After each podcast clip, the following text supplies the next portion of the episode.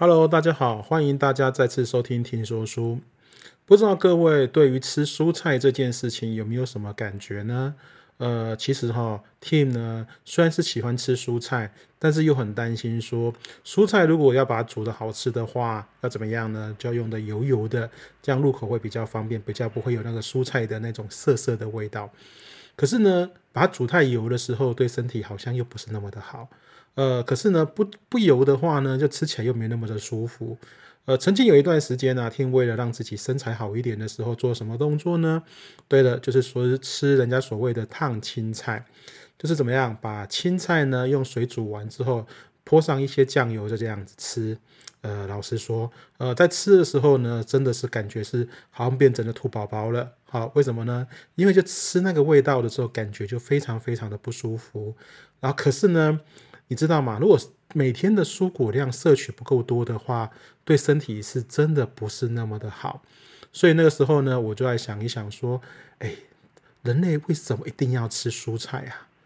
真是很讨厌哈！好像不吃蔬菜的话，对身体，呃呃，算了算了，还是吃吧。那就会想说，那我怎有什么方法能吃呢？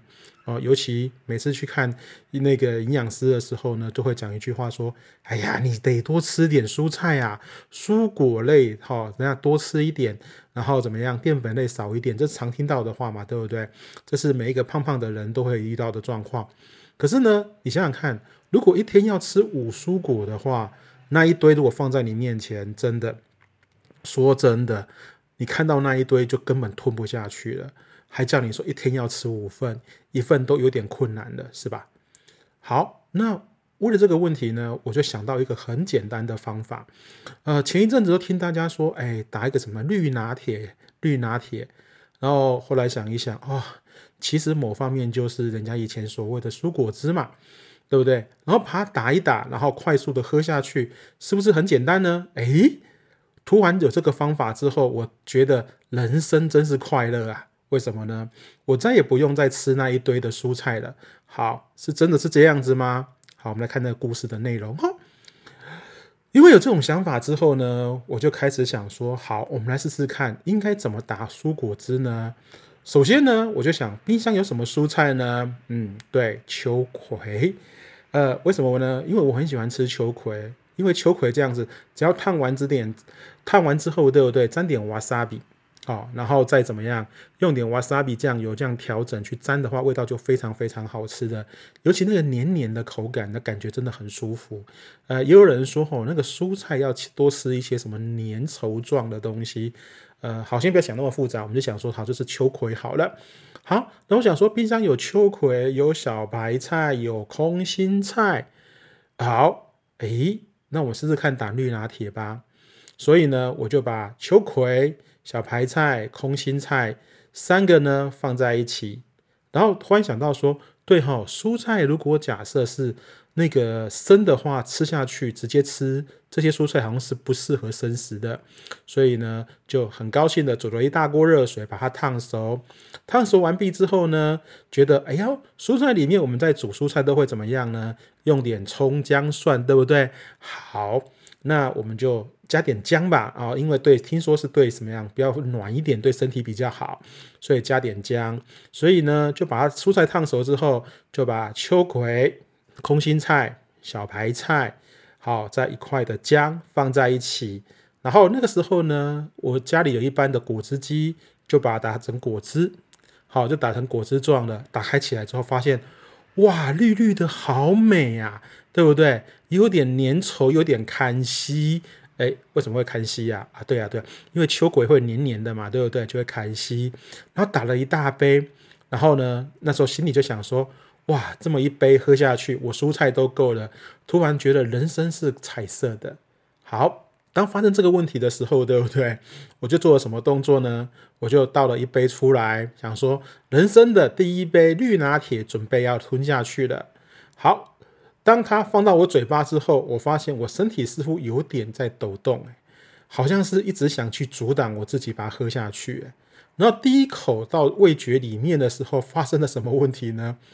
我真的好想吐哦，真的，那个真的是喝不下去啊！你想想看哈，黏黏稠稠又很心酸的味道，然后呢，你根本就是在你嘴巴里面这样绕来绕去，绕来绕去，你根本吞不下去啊！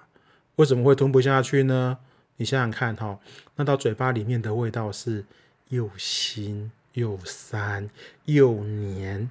重点是，重点是来了哦，因为那果汁机只是一般的果汁机，所以打起来是怎么样？非常非常的粗哦，粗糙，是一颗一颗的哦。这样喝下去的时候，我的感觉是，天哪，人生是非常非常黑白的。而且那时候我一直讲跟自己讲说，我干嘛那么倒霉要去喝这一杯饮料啊？可是我想一想，是不是我的味觉不好呢？啊，所以我做了一个小小的坏事啊，我就把它拿一个更漂亮的杯子，然后倒了一杯，然后请给我亲爱的老婆去喝喝看啊。